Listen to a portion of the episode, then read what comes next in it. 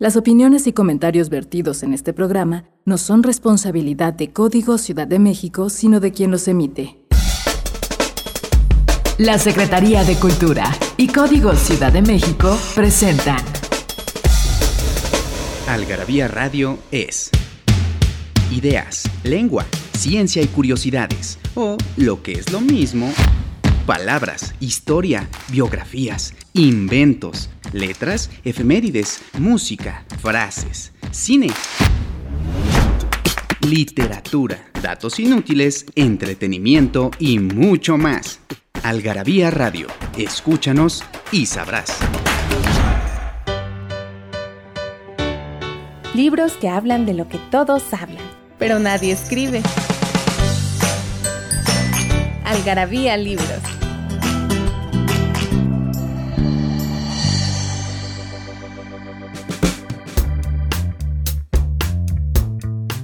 ¿Cómo están, queridísimos amigos de Algarabía Radio? Es una emoción, de verdad, estar aquí. Ya casi nunca me invitan. Fernando y Daniel me tienen abandonada terriblemente. No sé qué les hice, qué mal cara vieron, qué chelas no pagué. Pero la cosa es que nunca me invitan a este programa y a mí creo que cada vez me gusta más estar aquí. ¿Cómo están, Fer? ¿Cómo estás, Daniel? Vientos huracanados. ¿Por qué no me invitan? ¿Qué onda? ¿Qué pasó? ¿Qué mala cara vieron? No, no había, este, en el hospital no había este, dónde conectar el... ¿Dónde conectar el suero junto con el... Exacto. pues ya aquí estamos y vamos a hablar de algo interesante porque tenemos en las manos la nueva algarabía, la algarabía de Dino Orgullo. ¿Por qué Dino Orgullo, Fer? A ver, cuéntanos del Dino Orgullo. ¿Por qué se llama Dino Orgullo esta algarabía, caray? Es la 204 y pueden entrar a algarabía.com, ahí la consiguen fácilmente.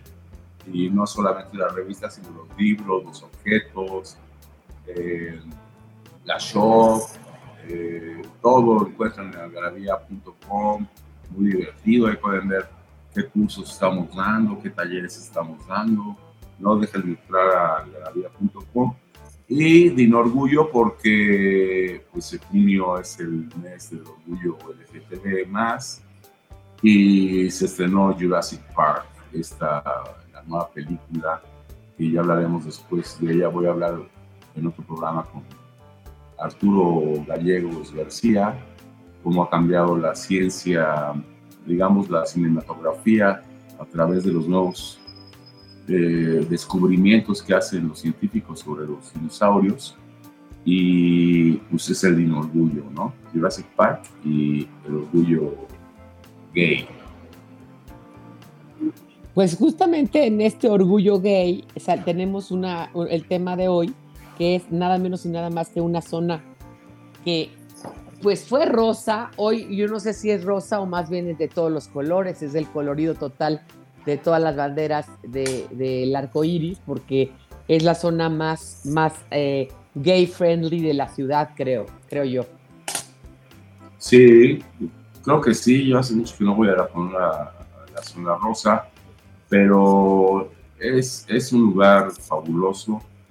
Fue lugar de turismo brutal y se hicieron performances, se hicieron happenings, gente de, pues artística, gente de artistas que, se reunían ahí, una especie de soho en Nueva York en los años, en los años 60. Pero es una, es, es una zona padre. Dice mi mamá que el metro le puso un poco en la madre. El metro... No, no, pues no le puso un poco en la madre, le puso en todo en la madre, porque eh, totalmente. A ver, vamos, vamos a la historia, porque si no nos vamos a ir de un lado a otro y ya. Eh, ahorita es una zona, vamos al día de hoy. El día de hoy es una zona súper multicolor. Es una zona que está llena de gays, de antros gays. Y es como que la primera que tuvo abiertamente el rollo gay, ¿no? O sea, como que sin perder, sin perder el estilo, la gente podía ir a la zona rosa y ser gay abiertamente ya desde los años 90 eh, quizás, nosotros íbamos en los 80, ¿te acuerdas Fernando? A antros ahí, a la cucaracha, al magneto, a esos bares, a la dancetería y tal. Y había un bar gay que era el 9, exacto, que ese ya existe desde los 80, pero era el único. Y ahora tenemos este, muchísimos más. Pero ¿de dónde nace o por qué se llama la zona rosa y cómo y de dónde viene? Pues eso es muy interesante porque hoy también está lleno de coreanos. Déjenme contarles que también hay karaokes coreanos, está lleno de coreanos. Es todo un tema ahí. Este, restaurantes coreanos, etcétera. Bueno, pues miren, resulta que todo esto nace en eh, una colonia, ¿no? Que es una extensión de la Juárez. La colonia Juárez, pues sería la colonia del porfiriato, la, que más sería característica del porfiriato. Eh, ¿Estás de acuerdo conmigo? O sea, es una colonia que sembró ¿no? las raíces de lo que es el porfiriato. Sí, completamente. Son los, eh, se, salen, se salen del centro histórico a finales del siglo XIX y crean esta majestuosidad que es la colonia Juárez, con casas hermosísimas, ¿no? Paseo de la Reforma, eh, residencias realmente, como decimos ahora, porfirianas, ¿no? de gente de, mucho dinero, es la, la colonia Juárez.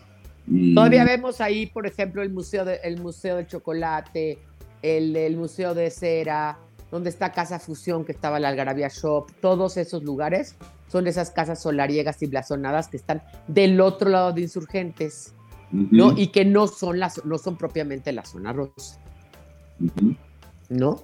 Este, eh, eh, o sea, los que son la zona rosa, básicamente la zona rosa está, está digamos, en, en, en los siguientes márgenes, que sería interesante ponerlo, que es, de un lado, el Paseo de la Reforma, ¿no? que es el lado importantísimo, que es el que corta insurgentes del otro lado, haciendo ese, digamos, una Y ahí, entre insurgentes y Paseo de la Reforma. Y después del otro lado está la calle de eh, la avenida Chapultepec. ¿Te queda claro? Sí, claro. La fuente de la Diana, ¿no? Que sería la, la pauta, digamos, ahí. Y del otro lado cortaría Río Mississippi, que ya sería el que daría ya paso a la otra parte y a, la calle también de, Lieja, que ya termina ahí la zona rosa. Exactamente. Todo esto empezó el abogado Martínez de la Torre, Rafael Martínez de la Torre, que fue convenciendo poco a poco a los millonarios, a los riquillos, que era buena oportunidad. Ya estaba, ya estaba el paseo del emperador, el paseo de la reforma, fueran construyendo ahí. Y, y pues sí, lo, logró. Era, era muy influyente, tenía contactos con las autoridades, ¿no? con el gobierno de, la Ciudad de México, y tenía derecho de picaporte, etcétera. Entonces, eh, pues casi, casi es un, una idea, un invento, una creación de Martínez de la Torre, ¿no? Y fíjate que él, él había sido como, digamos, esto ya fue siglo XIX, ¿no? Y este, bueno, principios del siglo XX más bien. Pero este señor este, Martínez de la Torre, que además eh, pues es muy afamado por otras razones, ¿no? Este, incluso participó en la defensa de Maximiliano, ¿eh? él había sido súper conservador. O sea, era la parte, sí, ¿no? No sé si puedes leer este párrafo, porque aquí yo no lo tengo de donde dice la Juárez fue para los ricos de principios del siglo XX. Lugar de residencia, la colonia se llamó Bucareli, como el paseo, pero para después, para después ser conocida como la Americana. Su desarrollador, como decíamos, Rafael Martínez de la Torre, era un abogado que encontró hueso en la política desde donde se opuso a que Maximiliano fuera ejecutado. Incluso participó en su defensa con tanto ahínco que el europeo lo felicitó ante el Consejo Ordinario de Guerra que finalmente lo juzgó y mandó a fusilar. Oye, ya nos pasamos, perdón, perdón, Fer, nos pasamos de tiempo, pero termina la frase. Tan convencido estaba Martínez de la Torre Maximiliano que no cobró por su defensa, razón por la cual el hermano de joven Max, Francisco José I, le regaló una vaquilla de plata.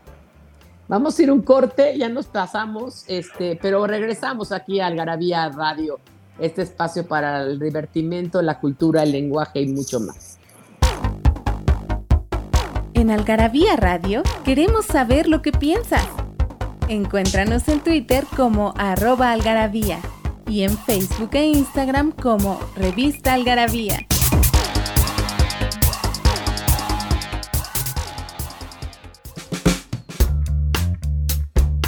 Seguimos caminando por la zona rosa. Por favor, si están oyéndonos en otros estados, no dejen de conocer la zona rosa cuestiones artísticas, cuestiones culturales, cuestiones de divergencia. Es una zona muy padre. A veces ya las calles están medio malononas, ya llegaremos a eso, pero sigamos con la historia de Martínez de la Torre. Hay vendedores ambulantes ahora. este, gente que vende galletas y cosas así. Pues Martínez de la Torre Fer, como buen conservador y además como buen rico, quiso convencer a otros ricos para enriquecerse más él. Eh, de hacer algo que no necesitaban, que era crear una nueva colonia donde pudieran ellos este, tener sus grandes palacetes, sus grandes casas. ¿no? Y entonces él eh, pues pidió obviamente tener relaciones políticas, él había sido diputado, regidor de la Ciudad de México y pues obviamente compró a buen a buen precio muchas haciendas y fincó tres colonias, La Guerrero, que es popular, Buenavista y La Juárez. La Juárez se desarrollaría como la moda determinaba, ¿no? Como dices tú, grandes arboladas, residencias muy bonitas y obviamente, pues obviamente eh, todos cumplieron sus caprichos, ¿no? Salían muchas monedas, eran estilos arquitectónicos muy de la época, muy, muy este, em, epígonos, digamos, de la Europa del, de, francesa y de la Europa de ese entonces, y eran lo que ellos buscaban. Pero lo que te decía es que también en esa época se hace la colonia Roma, y la colonia Juárez, este, Cuauhtémoc, perdón, o sea, al final de cuentas estaban ahí, este, eh, son un poco contemporáneas, quizás la Juárez un poquito antes y esas un poco después, pero son las colonias que, dieron paso. Lo que pasa es que la, la colonia Juárez, al ser dividida por insurgentes y tener estas callecitas chicas que son Génova, Niza, Amberes, Hamburgo, Varsovia, Florencia, se convierte en los años 60 en otra cosa, ¿verdad? Completamente se convierte en otra cosa. Y sí, la expansión de la ciudad, eh, es, es, como tú decías, la Roma y la Cuauhtémoc, la, Guerrero, pues, es la expansión de la, de la ciudad, no hay, de, no hay de otra, no todo el mundo cabe en el centro histórico, ¿no? Y ahora llegamos hasta Copilco, pero bueno, esta zona es muy No, yo no creo que lleguemos hasta Covilco, Fer. Yo creo que llegamos a Tláhuac. y del otro lado llegamos a hasta Toluca. A Cuernavaca. Sí, no mames, sí. A Pachuca. Sí. sí, sí, Que dice Manuel que era un poco para alejarnos del lago, del hedor del lago, ¿no? Y que puede tener razón.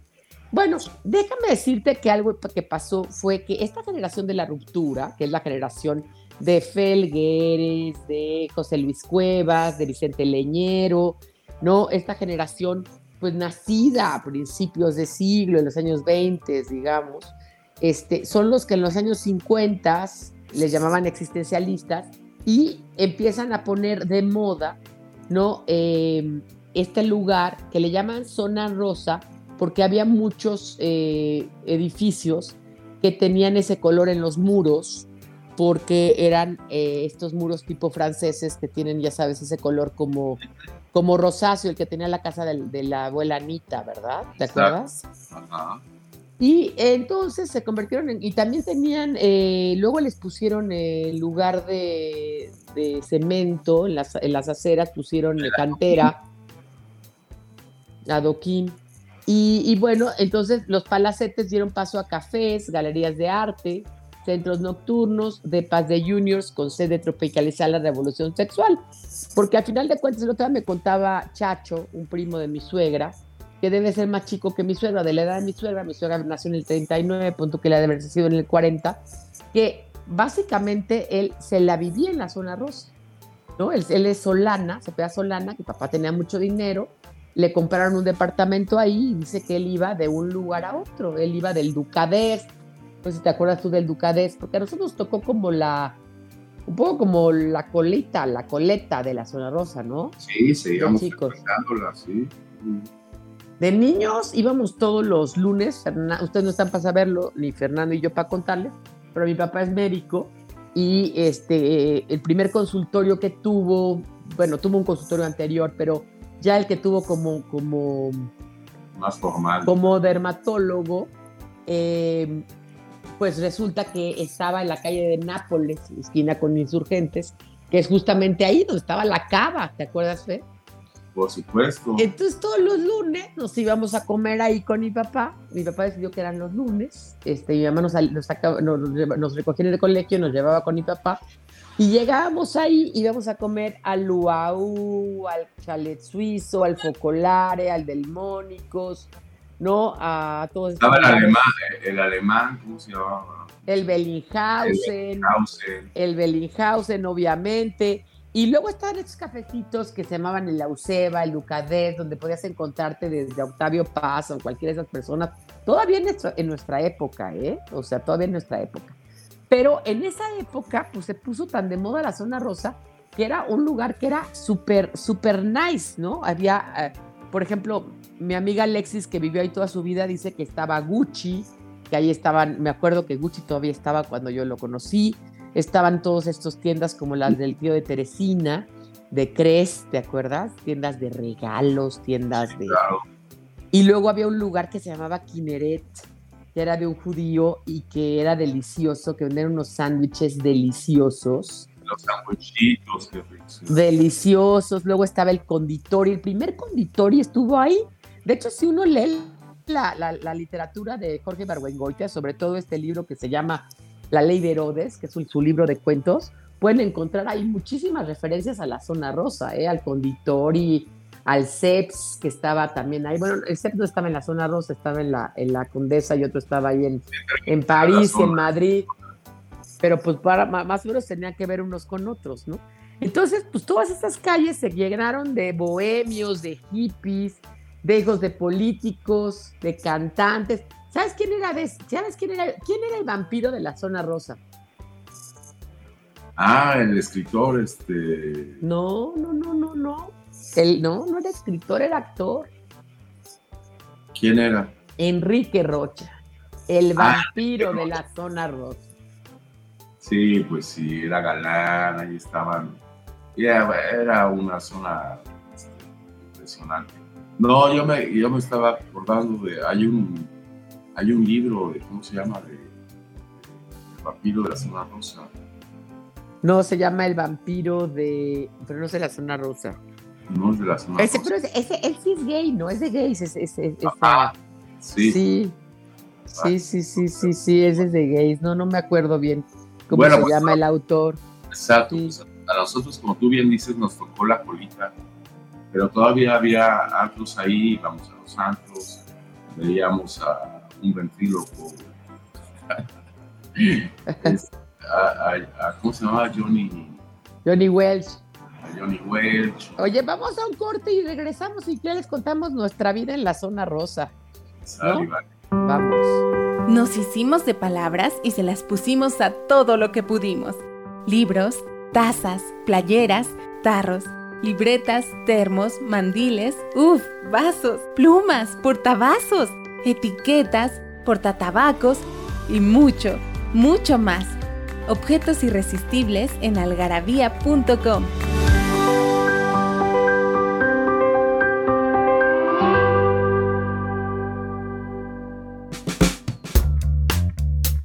Pues estamos aquí hablando de la zona rosa, de lo que nos tocó ver a nosotros, de lo que estamos viendo ahora.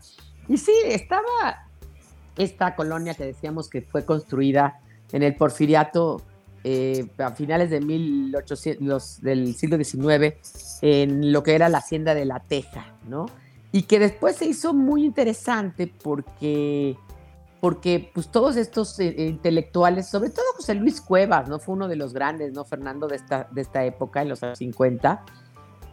Este, ya, ya estaba ahí y ponía, se ponía ahí a hacer sus obras y obviamente estaban en los cafés. Fíjate que ya Carlos Fuentes, en la década de los 40, de la región más transparente, dice, por la calle de Niza, donde ya las mansiones del porfiriato iniciaban su declive hacia la boutique, el restaurante y el salón de belleza. Exacto. ¿no? Entonces es muy interesante porque justamente su fama aumentó después de los Juegos Olímpicos de 68 este, porque se fue como algo muy interesante para ellos, porque era así como que un lugar donde a los, todos los turistas los llevaban. Eh, había hoteles de gran turismo, ahí estaba el María Isabel Sheraton, ¿no? Luego todavía en los 80 hicieron este, el, ¿cómo se llama? Que es Rosa también, Fer, que está ahí enfrente junto a la Torre Mayor. Este, ay, Gran Marquís o Gran algo así, ¿no? Marquís, Reforma Marquís. Está en la glorieta de Colón. Este. Ay, ahorita te digo. Bueno, y entonces la zona rosa eh, empezó a hacer esto, pero obviamente ahí estaba Pita Amor, ¿no? Y en todas sus calles estaba Juan José Arreola, y estaban todos ellos, ¿no? Pero ya para los años 80, que es cuando nos toca a Fernando y a mí ir, que estaba la cucaracha, les digo, y estos santos y todo, pues ya no era un lugar ya tan nice. O sea, sí era nice, pero ya se veía, pues ya había estado el metro. El metro, de hecho, está, pues es. La glorieta del metro Insurgentes es, de la primera, justa, justamente de la primera línea del, del, metro. Y esa glorieta eh, fue construida, eh, según yo, en 1970, ¿no fue? La estación del Metro Insurgentes, ¿de qué año será? Yo creo que sí, ¿no? La glorieta del Metro Insurgentes es de 70, ¿no? Sí, tienes la línea 1 del Metro La Rosa es la, primera, la que, la, inauguró eh, Gustavo Díaz Ordaz y fue en el 69. Claro. Que por eso mi mamá dice que ya empezó el declive, ¿no? De la zona rosa, ¿no? Pero fíjate que la zona rosa, el nombre, que decíamos que zona rosa Ah, lo que dice Juan en el artículo de Algarabía es que tiene que ver con las fachadas, ¿no? También dice por ahí que le quisieron poner zona rosa para distinguirla de una zona roja, ¿no? Como que era la parte nice, como una zona rosa, o sea, por José Luis Cuevas, que era una zona roja por noche y blanca de día, ¿no? Y ahí se combina y es una rosa, aunque en mis tiempos no era era de bares y eso, y gays y bar 9, etcétera, pero no me acuerdo que fuera una zona roja. No, yo tampoco creo. Como que las, las prostitutas estaban en otro lado, cerca de ahí, pero no era... Y ya también te, me vino a la memoria y lo investigué, Fer, que es el, el autor es Luis Zapata, el del vampiro de la colonia Roma. y sí tienes toda la razón que tiene que ver justamente con con esta zona porque todo transcurre la novela en la zona rosa, porque él es gay. ¿No? O sea, porque él es gay. Él es gay, sí, sí, sí. Entonces, por eso, ¿no? Gran novela mexicana. Gran novela mexicana, gran, gran novela, léanla, por favor. Y bueno, pues obviamente ahí están. para su época, No, cañón, ¿no? Ahora, lo que sí pasó es que hoy en día este, es la delegación Cuauhtémoc y esa delegación siempre se ha caracterizado por ser una delegación muy abierta de forma de pensar y entonces está más como en rollo de hoteles, sex shops, fueron los primeros lugares donde hubo sex shops, donde hubo este, tatuajes, cafés, antros gays, como les decía, ¿no? Este, la onda coreana, la onda eh, también está muy, muy de moda.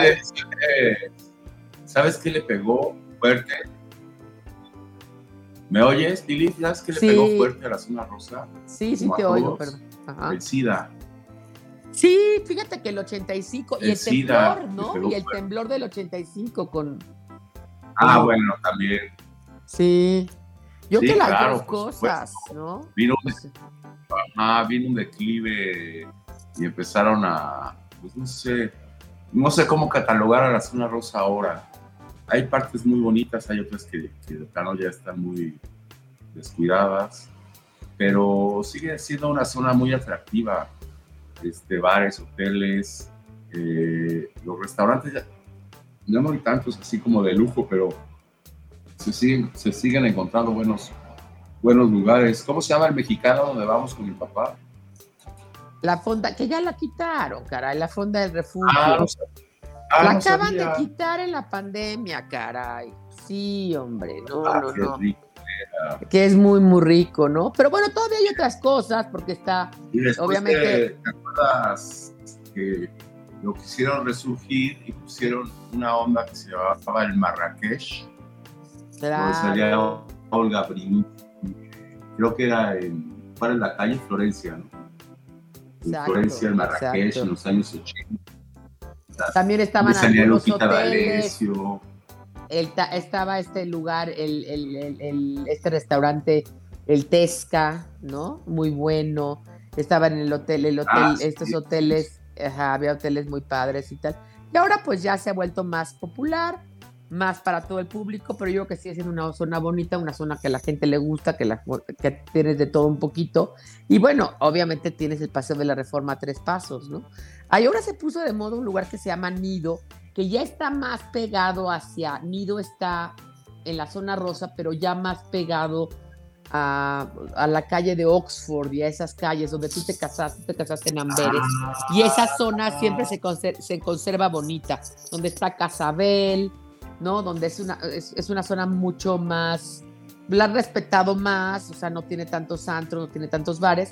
Y lo que pasa con los antros y los bares, pues es que viene el narcomenudeo, ¿no? Viene la prostitución y vienen todas las cosas sin querer juzgar nada. Yo creo que todo tiene su encanto y hay, para todo, para todo público, ¿no? Sí, claro, claro, por supuesto. Ya hay ahora calles de unos años para acá, muchos años, no sé peatonales, que no eran peatonales y le hicieron pea- Que no va, por ejemplo, Sí. claro.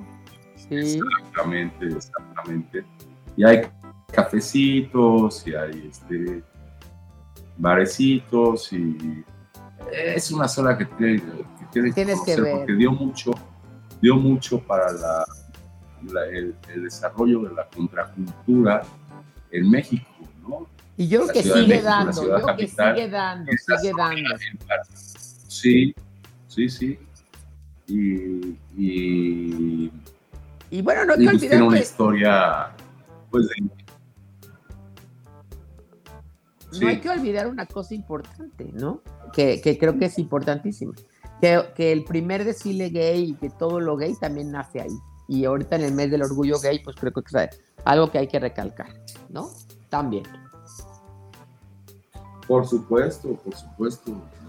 Es, es una zona era dificilísimo este, salir del closet en los años 70 y 80.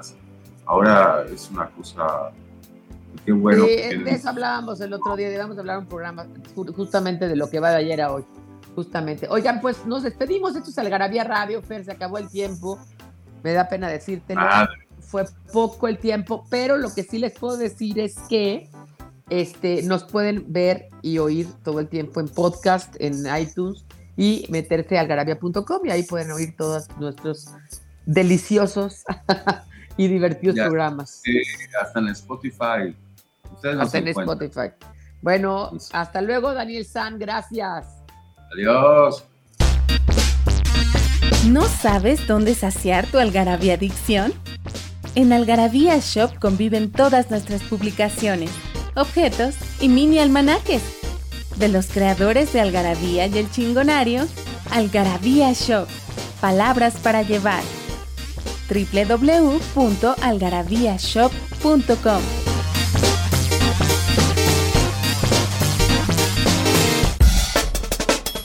La Secretaría de Cultura y Código Ciudad de México presentaron.